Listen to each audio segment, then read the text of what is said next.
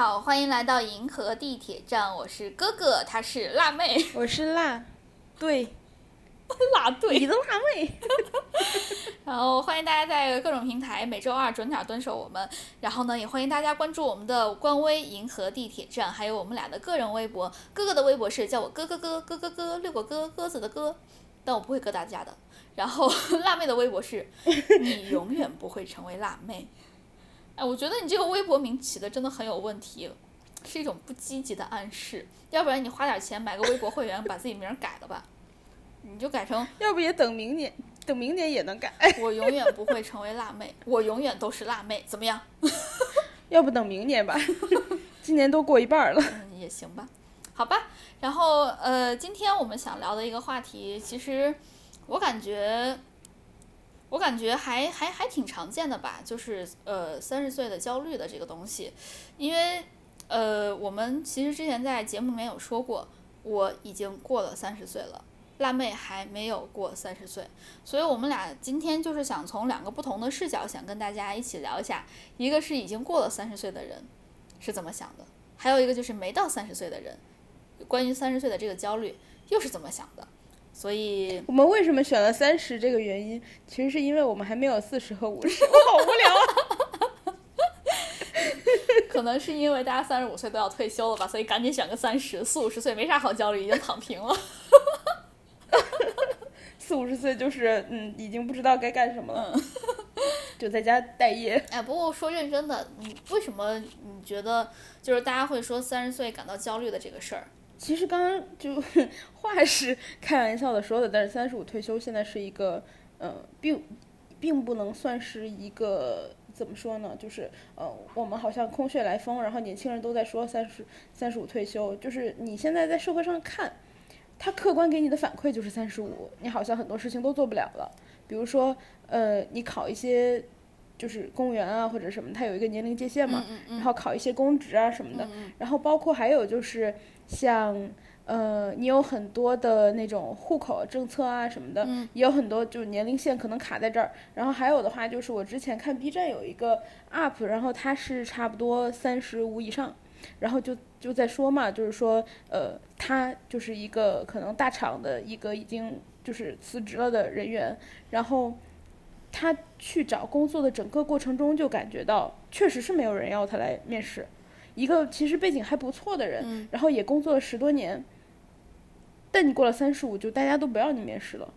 我其实现在也差不多有这种感觉，就是呃，面试的时候，因为我我之前面试的时候就感觉我其实没有什么经验，然后但是我年轻，我二十多岁。然后呢，我学历也还算是不错，就是美国回来硕士毕业，差不多这样子。然后呢，工作年限还算是比较长吧，因为我在出国之前也工作两年。然后呢，我研究生又只有一年，所以其实我工作的时间还算挺长的。当时找工作就完全没有这种感觉，就是我投一个，基本上大家都会说，那你来面试一下。但是我现在很明显的感觉到，就是我现在已经过了三十了嘛。我最近找工作，我不知道是不是因为疫情对经济的影响啊，但是，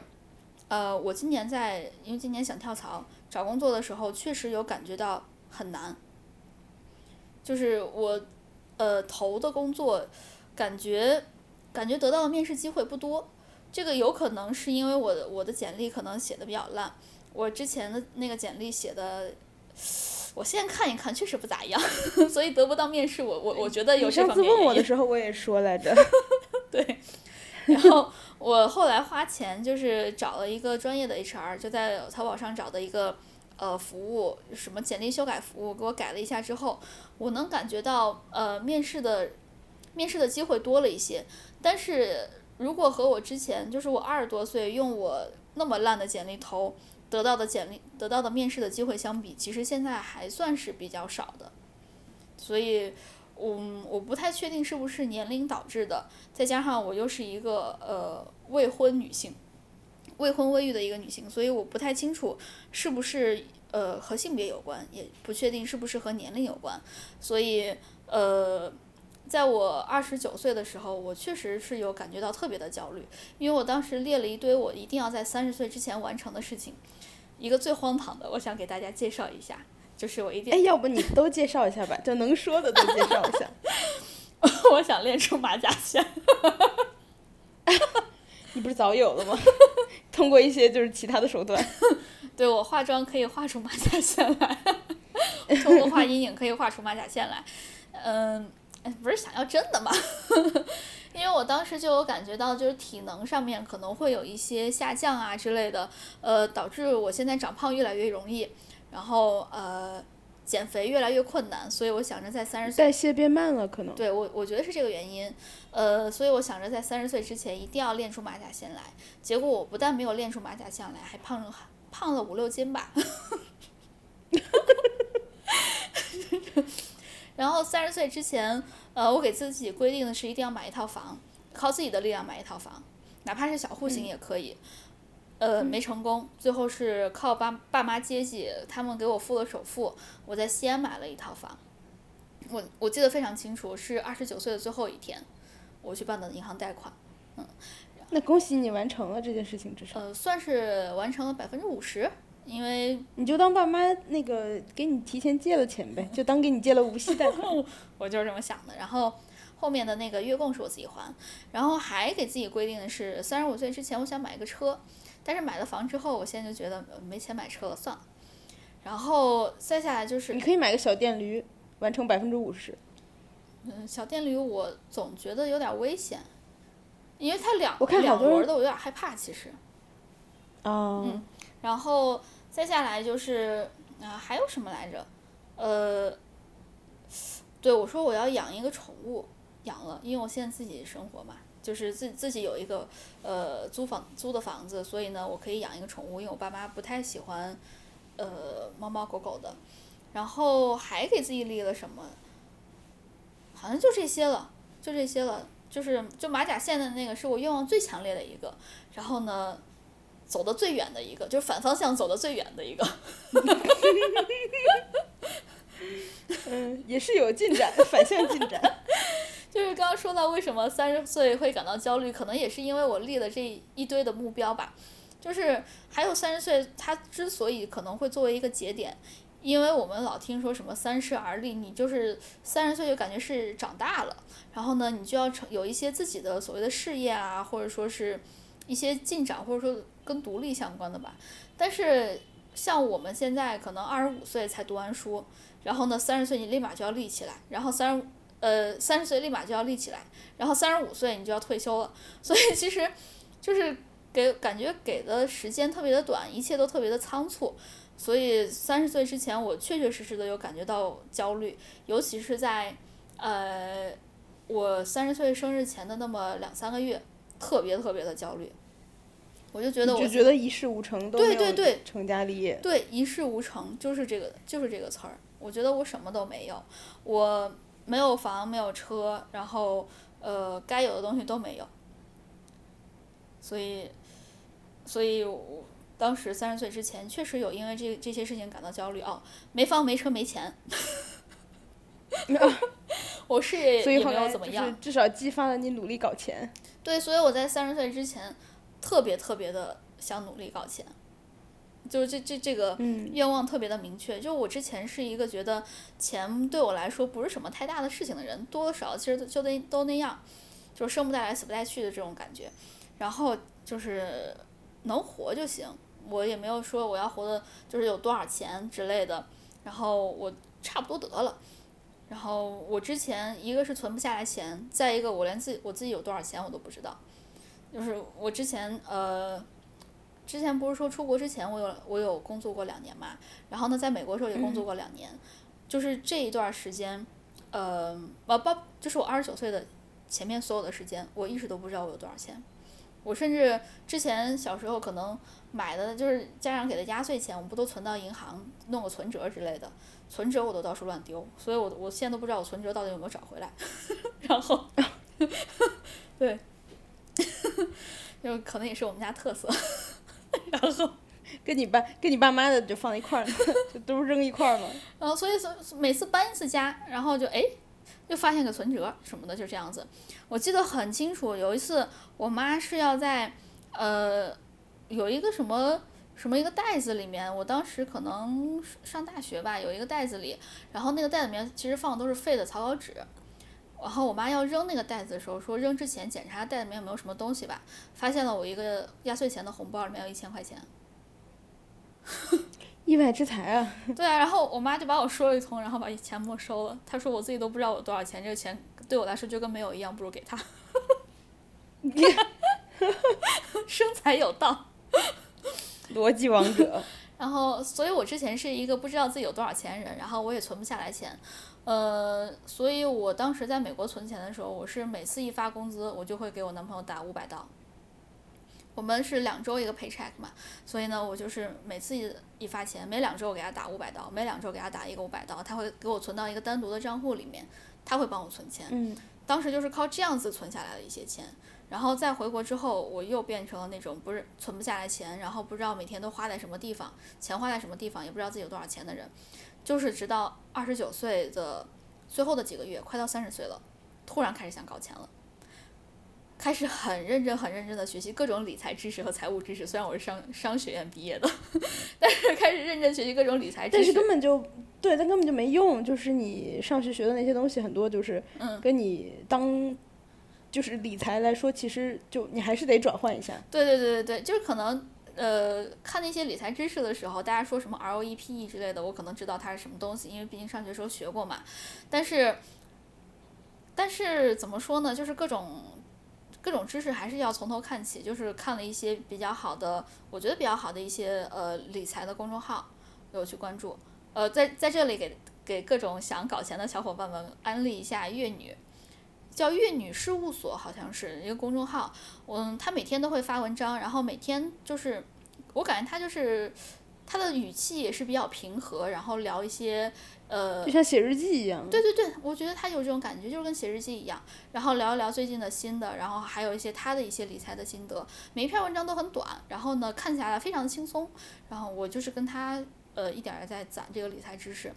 再一个就是，如果要打那种可转债的话，我是看的那个傻曼傻蛮大天才，傻就是傻子的傻，蛮是馒头的蛮，傻蛮。然后跟他学了一些可转债的知识，这就是我主要关注的几个公众，呃，两个公众号是学理财的，呃，算是三十岁之前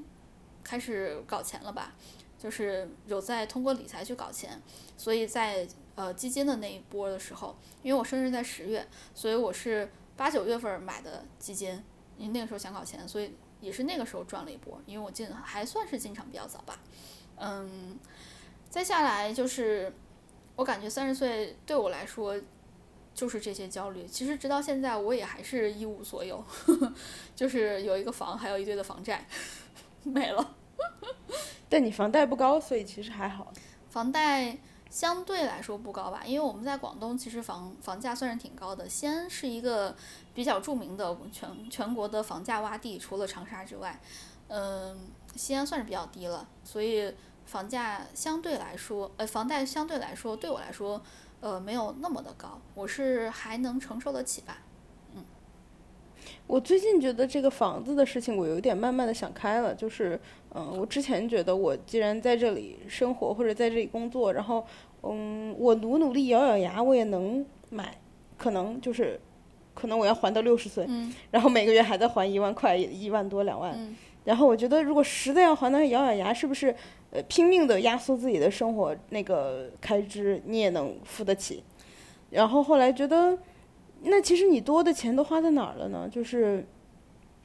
好像你也没有必要花这个钱，就花成这这种程度。就可能大家觉得一线城市呃比较好的就是医疗啊、教育啊什么的，但是你的孩子到二线城市能能上学吗？也能上，说不定还能上个更好的学校，因为学区的问题嘛。然后医疗的话，有些一线城市的医疗也不行啊。然后就如果要呃要方便，就是住院啊或者是看病啊，其实你可以长租一个公寓啊，对吧？如果你要去一线城市看病的话，就是其实有很多其他的解决方法。好像你就把自己捆在这个房房贷上，好像确实是。就我慢慢的最近有一点点想开了这件事情，就反正你横竖就是一套房。对然后加上你的生活成本，如果你花了太多的钱在房上，然后你的生活成本好像就极大的压缩了。就是你可能三十年都要过这样的生活，然后压缩你的生活成本，但是你一辈子可能都不到一百岁。嗯，我和你想的不太一样哎，因为我是觉得生活和日子是会慢慢变好的，所以呃，我其实当时买那套房的时候，我的月供对我来说算是。算是紧紧巴巴吧，就是，因为我现在还在租房嘛，我要还现在的这个房租，然后呢，还有我的生活成本，然后呢，还有我的就是还还的一些房贷，把我把这些都去掉之后，我其实没有什么可可以存下来的钱，或者说是生活成，或者说我可以买一些有的没的那种零碎了。但是，呃，就像我说的，生活是在慢慢慢变好的，你现在的一千块钱和十年之后的一千块钱。它其实购买力是不一样的，但是你的房贷，你的每个月的还的月供永远都是这一千块钱，这是我觉得稍微好一些的地方，就等于是呃，房贷的这个利率是在帮你跑通胀，在帮你抵通胀的，这是我是这么想的。再加上呃，如果是工作的话，其实假设我们可以一直工作的话，那其实你的工资是在一直上涨的。就是我买了房之后到现在，其实工资。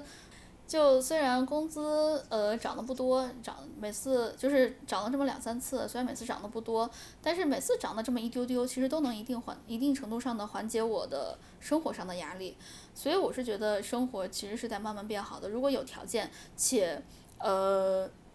房还的房贷不会那么大的压缩你的生活的质量的话，我觉得是可以考虑先上车的，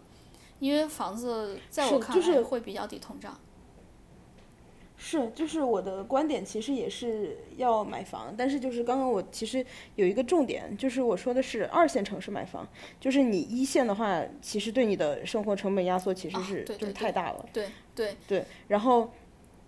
然后一线的话，其实会，而且还有一个问题，就是刚刚你提到的，就是你的工资会涨吗？嗯。我觉得其实，嗯，就我后来就最近嘛，看了一些东西，我觉得你的工资在你三十五岁之前会一直在涨。但是三十五岁之后是不一定的，这就是我想说的，这就是我想说的三十岁之后的压力和焦虑。就是虽虽然说我现在是一直在涨的，但是我到三十五岁之后，且不说能不能涨，我是否有工作这都是两回事儿。对，就是嗯，你到时候如果没有工作，你可能被迫的要去找一个薪资较相对较低一点的工作的话，那你的工资反而是降的，就是有很多。我觉得就是因为看了很多人的这个情况吧，然后好多人为什么说三十多岁开始出去创业，他可能也是呃意识到了有些东西可能嗯不是很稳定。那工作既然就是我比较被动，那我就主动去创造工作嘛。对。但是这个情况又有可能导致说你创业，因为创业成功的人就那么多。嗯。然后你就算想创个小业。那你创个小业，至少保证你自己不亏的情况下，那你又能不能负担起你的生活开支呢？就是你小的那个创业的收入情况又够不够好呢？哪怕你不请人，就只是负担自己，能不能达到这个水准呢？也，就其实也很存疑嘛。对，所以这就是我在西安买了房，但是不敢在广东买房的一个很重要的原因。就哪怕是我，呃，三十五岁，我确实是那个找不到，再再也找不到工作的话。我至少能保证我的房贷是能还得清的，这是我我在西安买房一个很重要的一个原因，所以这可能也是我现在的一个焦虑吧，就是我我不太敢跳槽，我不敢裸辞，因为我辞了之后我不知道什么时候能找到工作，但是我的房贷还得一直背着。就跟大家说一个很重要的点，如果你真的买了房的话，要还房贷的话，每个月一定要按时按时的呃把钱存到那个相应的房。还房贷那个银行卡里面，但凡你敢晚一天，比如说你是一号去要求是那个自动划划账的话，就是还你那个房贷的话，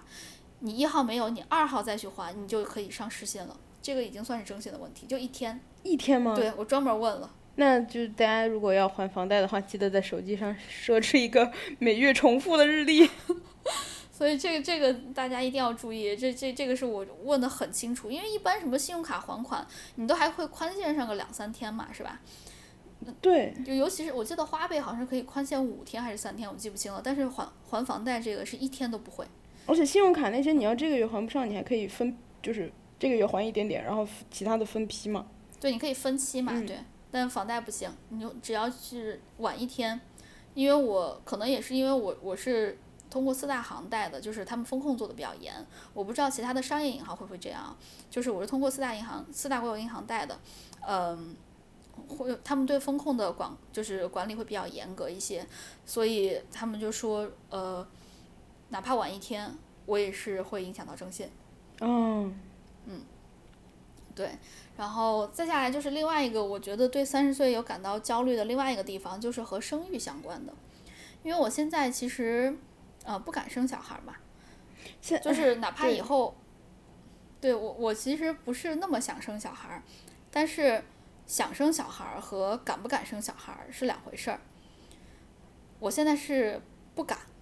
不想且不敢，但是呃，我知道到了三十岁以后再生小孩儿的话，你的体力会下降，你不首先你不一定有时间或者有那个体力再去带小孩儿了。嗯其次，它可能会对你的事业上产生很大的影响，就是，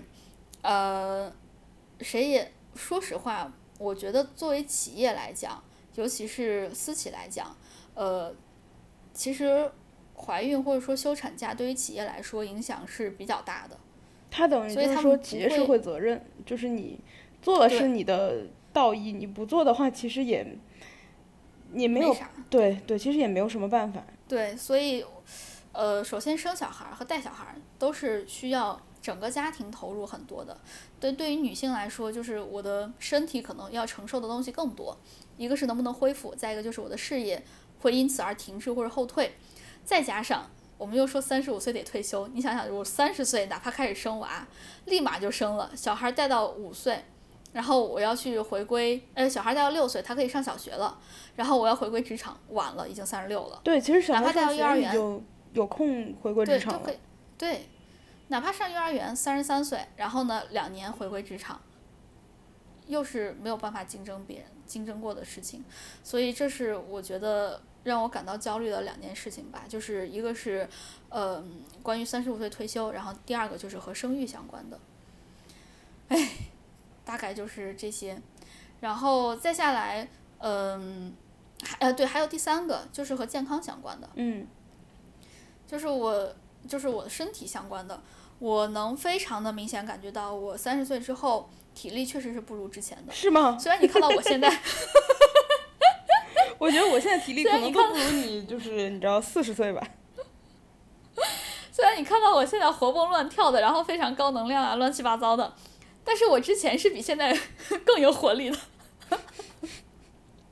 你特别像那我种就是天山童姥什么的，就吸吸光了，你知道全世人的所有的那个精气，整个人就是在发光。我我之前走路啊什么的时候，就会感觉自己特别轻盈，可可能也是因为我之前体重也比现在的 低一些。我当时走路，我就是想跳着走的，你知道吗？嗯就是走一走就突然想跳一下，走着走跳一下，就会就会有这种感觉。但是现在很，但是现在跳不动了。再一个就是很明显的感觉到容易变胖，就吃一点儿就胖，然后呢不运动也胖，就是非常精细的饮食，就是非常把自己的饮食规划好，且运动。在这种情况下，我不会瘦，但是我不会胖，已经到这种情况了。嗯，就只能维持不胖。对，要现在要瘦下来真的很难，所以这是呃跟身体相关的吧。再下来就是呃能明显感觉到各种乱七八糟的小毛病也出来了。呃，一个是我们上一期还是上上一期有就是情绪稳定的那一期有说到过的胃炎，就是压力性胃炎，其实之前都没有的，而且之前的压力其实比要比现在更严重的。嗯，因为当时呃在美国上学的时候，课真的太难了，然后呢又贼多，然后考试也贼多，然后书还那么厚，乱七八糟一堆事儿。其实当时压力是比现在更重的，但是当时就没啥事儿，然后现在可能也是年龄到了，就开始因为压力产生压力性胃炎了，慢性胃炎，然后呃再下来就是我能感觉到自己的皮肤没有之前好了。是吗？就是我觉得我现对我现在黑眼圈比之前严重，然后我的毛孔比之前的粗。嗯，不过这个也是我能是就是很自然的现象，就没有办法。对，对，这些其实都是，呃，你能明显感觉到你的身体在告诉你，到时候了。到到时候干嘛了？再一个就是还是呃，第还是和职业相关的，就是哪怕我现在去了一个不是互联网的企业，我要转型，我去一个传统企业，呃，意味着三十岁意味着你不上，你就是下。对你从头开始，人家为什么要找一个已经三十多岁，然后又拼不动的人呢？而且你其实不仅是体力上拼不动，另另外一个是你已经看破了很多，你就是，呃，很多规则，就是看破了红。对你已经看破了很多规则，就是你也不会听一套就是人家很容易骗你的话术什么的。对他要想给我洗脑，他又洗不了。然后呢，他只能通过，他只能通过给钱来把我收服了。但是呢，你知道，就是对于一个三十岁要养家的人来说，钱还需要挺多的。嗯，是，对，然后再下来就是，呃，再往后我会考虑到给父母养老的问题，因为我爸妈再过上几年就退休了，然后他们退休之后，他们的退休金就退休一定是要比现在他们的工资是要低的嘛，嗯，然后呢，他们的生活质量什么的也也会乱七八糟的考虑一些，然后再下来就是，呃，因为到年龄了，我给自己买了一些保险，你买的是哪就哪些类型的保险？就是我买的保险其实基本上都是，呃，大重大疾病的，还有就是可能一些意外的，就是我买的全是身体上的，因为有些人会买那种就是投资性质的。我也有。哎，你都买了？对我，我寿险，然后还有理财和分红型的，就是那种它就是一个理财产品。嗯，然后呢，呃，意外险、重疾险我都买了。挺好的。我觉得现在大家就是买保险的意识比比以前明显要强多了。对，就是，就是就算是有什么意外，至少可以留下点什么。就我之前看过一个企业家，然后那个企业家其实就呃提到过类似的一个关于保险的一个观点吧。然后我当时年纪还挺小的，十十几岁出头的那种，然后我就印象特别深。他当时说，他每一次坐飞机，然后一定会买一个意外险，就是以防万一，然后给自己的家人留一个保障，因为他呃一个男士嘛。然后他等于就是说家里有老婆，然后有孩子，然后就觉得如果我实在出了意外，至少你们有这笔钱，能够短时间内这几年过好生活。然后我在听完他说那个以后，我就开始有一点有意识的在做这件事情，就是只要我坐飞机，我就基本上就会买那个意外险。我也是。年纪年纪轻轻就已经开始有了养家的那个觉悟。对，我也是，因为您说这意外险，我我突然就觉得，嗯，说到我心里了。我也是，至少如果我没了，至少我还能留下点什么。对，就是至少有点什么，至少我们还能留下点什么。然后，嗯，不过我现在回过头来再看我以前三十岁的这些焦虑啊什么的，我总结一下就一个字儿，傻。我以为你要说作呢。傻，就是二十九岁有什么好焦虑的？三十五岁再焦虑，二十九岁 是这样吗？你的那个升华就是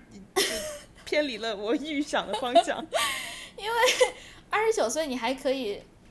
还可以享受一下，三十五岁是真正要焦虑的，因为马上就要失业了，对吧？呃，这是一个，再一个就是焦虑不会不会解决任何的事情，不会让事情变好，只会让你的身体和心情变差。嗯是，就是我就该来的问题，他到时候都会来的。对我，我二十九，我二十九岁再焦虑，我三十岁能立起来吗？我立不起来呀。对呀、就是我觉得焦虑没啥用，而且其实过了，尤其是过了三十岁那个坎儿之后，我反而没有那么的焦虑了。说实话，有一种躺平了，然后来吧。躺平认认潮吧，潮吧。对，就是我，我做了我该做的，我尽力了，行了，可以了。所以是，就所以你你会，其实如果30岁如果我们我们这个就有听众还在听我们的节目，就是你也是快到三十岁的话，呃，听我一句劝，放过自己，因为三十岁它不意味着什么，就跟我们之前每年可能都会看到一个一个表情包或者一个图吧，就是十二月三十一号二十三点五十九分，然后我明年要怎怎怎怎样，然后零零点耶庆祝新年到，哎对，二二十三分五十九，躺着，那二十三点五十九分躺着，零点耶庆祝了，明天要怎么怎么样，零点零一继续躺着，一个感觉。因为三十岁，你会你会发现那一天，三十岁你生日那一天，它就是一天，它只是普通的一天，咋也不咋。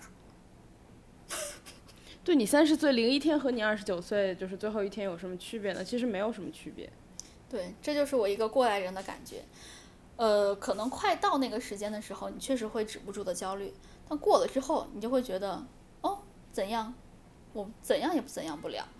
可能我现在能做的一些事情就是。呃，因为之前说的皮肤啊什么的有黑眼圈啊，还有什么呃毛孔粗大啊什么的，我会弄一些呃美容仪，隔上两天把自己垫一下，对，然后我然后再下来就是呃脱毛，把自己再垫一下，就是这样子，有有有有开始做一些保养了，嗯，没了。听懂了，三十岁之后就是天天垫自己。对，就是呃，洗头的那天垫脸，不洗头的那天垫身上。就我，我其实觉得，嗯，我自己感受还好吧。我目前不怎么焦虑。然后有一个原因，我我觉得可能比较大的原因就是我现在离三十岁还差一点儿，就是可能还没有到特别近的时候，所以没有那个特别明显的焦虑。如果到了的话，可能也会有吧。而且我。自己其实觉得还好，但是周围有很多人就是不停的在告诉你，你该焦虑了。然后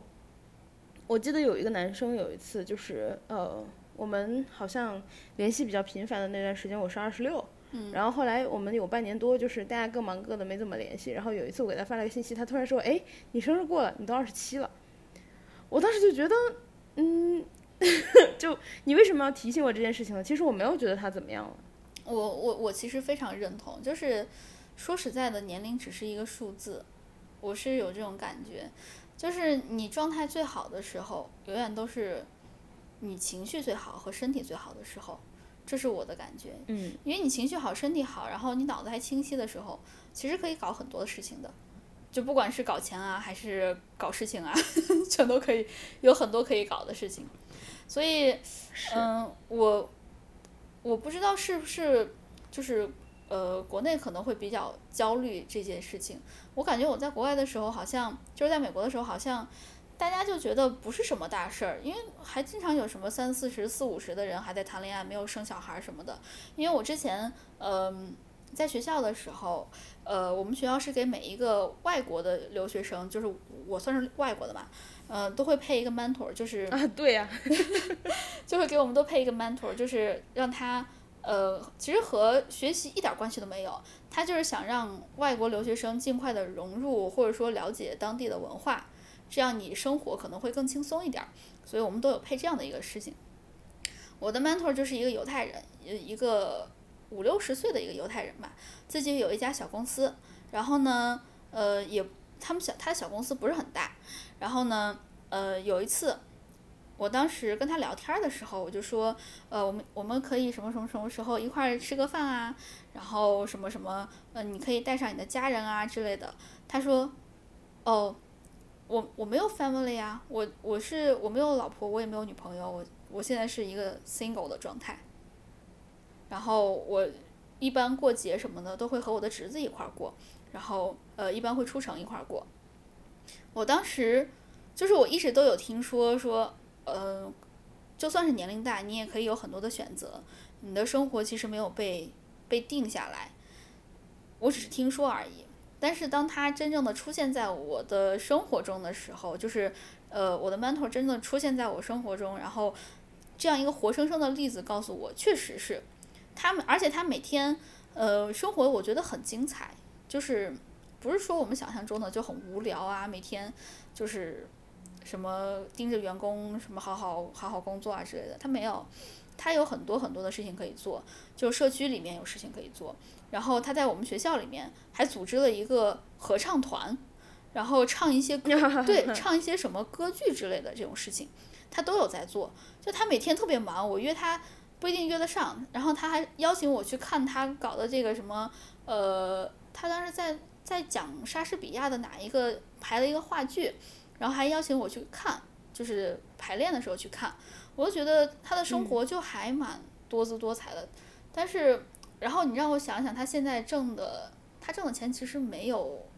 那么多，就是我们想象中间的，就是一个老板啊之类的，他其实没有那么的多。但是他生活的我觉得很开心，他一个人也可以很开心。然后他跟我说，他开始创业可能也就四十多岁才开始创业。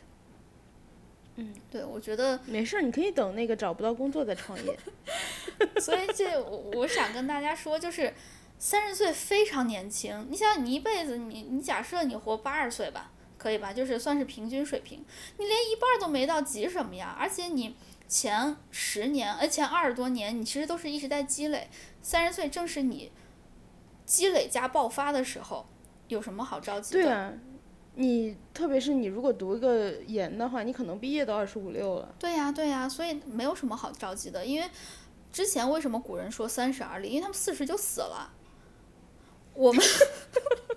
古人，古人就是 excuse me，因为古人的生命确实比较短，我记得他们平均寿命是四五十还是多少，我记不太清了。但对，是十几岁就结婚了，生孩子了。对呀、我们为什么要跟他比？就是现在医疗条件已经比当时好很多了，我们为什么要跟他们比呢？三十岁真的是立的时候吗？如果你真的可找到你的方向的话，那你二十多岁都能立，对不对？如果你真的找不到方向的话，一直找也可以呀。就像我的曼托一样，四五十岁再立不着急呀，嗯，毕竟一辈子那么长呢。而且特别是现在国家倡导大家就是工作到对吧，就是更晚一点的时候，那可能大家会有更多的工作时间，那就慢慢找呗，对吧？就是说不定你到了，而而且现在好多人就是其实不知道自己，嗯。也不是不知道，就是你可能现在这个阶段你找到一个适合你的事情，但十年后、二十年后你找到了另外一个适合你的事情，其实你工作变换跑道也是很正常的。是就是特别简单的一个特别鸡汤的事情，就是，呃，好像是美国吧，有一个老奶奶不是八十岁才成为画家吗？嗯，她就是喜欢画，然后八十岁的时候突然红了。对，我记得，所以我就觉得啊，我我其实想画画也是跟他有关系。我真的是有受到他的启发，就是我觉得人家八十多岁才开始，就是才开始红，那他前面积淀，假设他从三十岁开始积淀，那也积淀了五十年，那我急什么？我三十岁开始积淀，我八十岁能红也可以啊。那我什么时候开始都不晚，所以我是最近才开始学的画画，就是坚持坚持就可以了。挺好的，我希望就是，嗯，我的七十大寿能够收到你的一张，你明天就可以收到一张。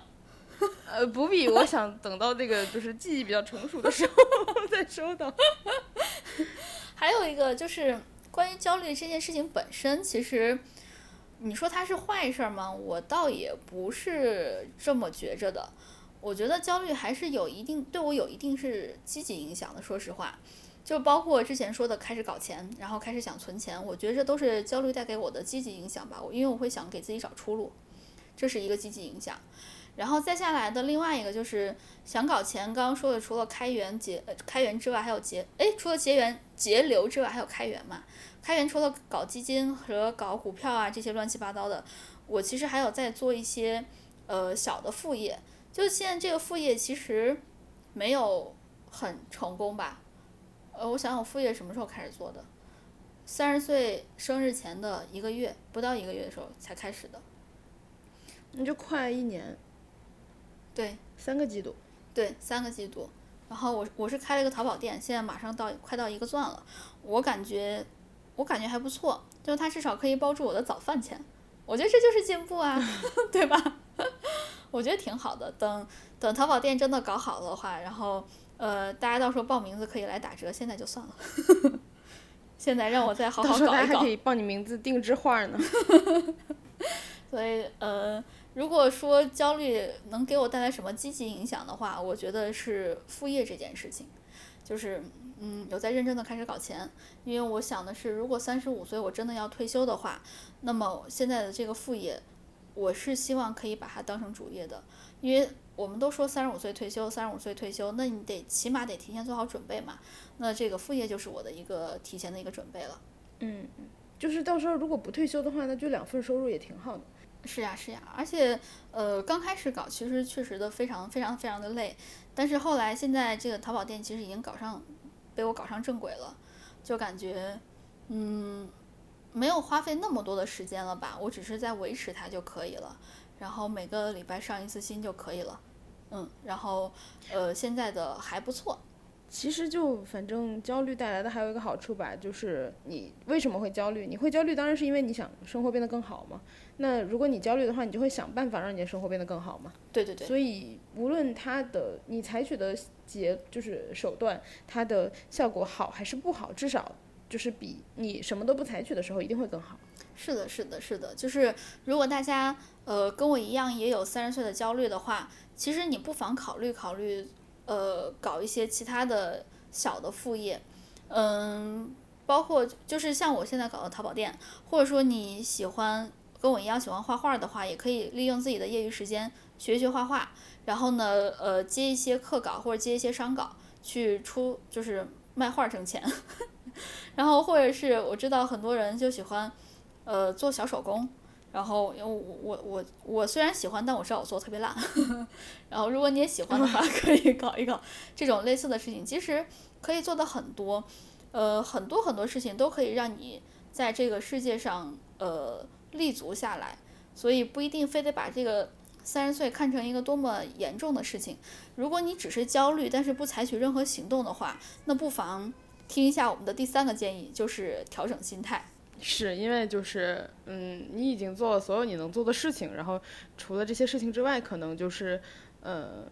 我觉得尽人事吧。尽了人事之后，你就调整好心态就好了，就是平和的去面对它。还有就是等它的来临，然后还有它来临之后，你可能就会发现，你真的觉得，啊，也就这么回事儿，然后这件事情就放下了。对对对，就是调整心态，就是把自己能做的事情做了，然后等风来。突然鸡汤，你今天好鸡汤哦！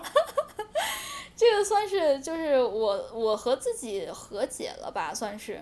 我其实三十岁，嗯，三十岁刚过没几那几天，我其实也没有和解。我和解应该也是最近这几个月才发生的事情，因为我们当时把这个这个标题写下来的时候。那个辣妹说她特别想听我聊一下这个，她说三十岁的压力与和解，我想听你聊这个，尤其听和解的那一部分。你想说什么？我说我没和解，没法聊。所以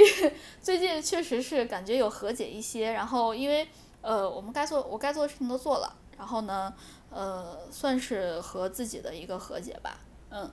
就是调整好心态，因为不调整好心态就会有胃炎呀。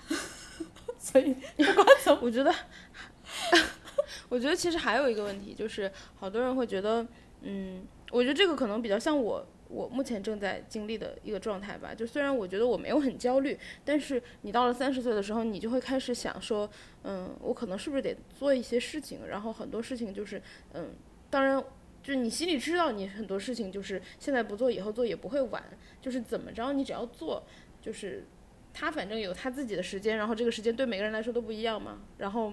他反正就是并不是一个非要卡在这个时间线之前做完的事情，但是可能就是很多人一直在跟你说的话，你就会想这个事情。然后我觉得就比较重要的就是千万不要因为这个年龄的。那个来临，然后做一些很仓促的决定。对对任何一方面，对对，我非常同意这个观点。就大家都说三十岁你就赶紧什么，就还没结婚赶紧结婚；三十岁没没生娃赶紧生娃；然后三十岁你还没有转换赛道赶紧转换赛道，要不然什么互联网行业你就马上要退休了，什么来不及了之类的。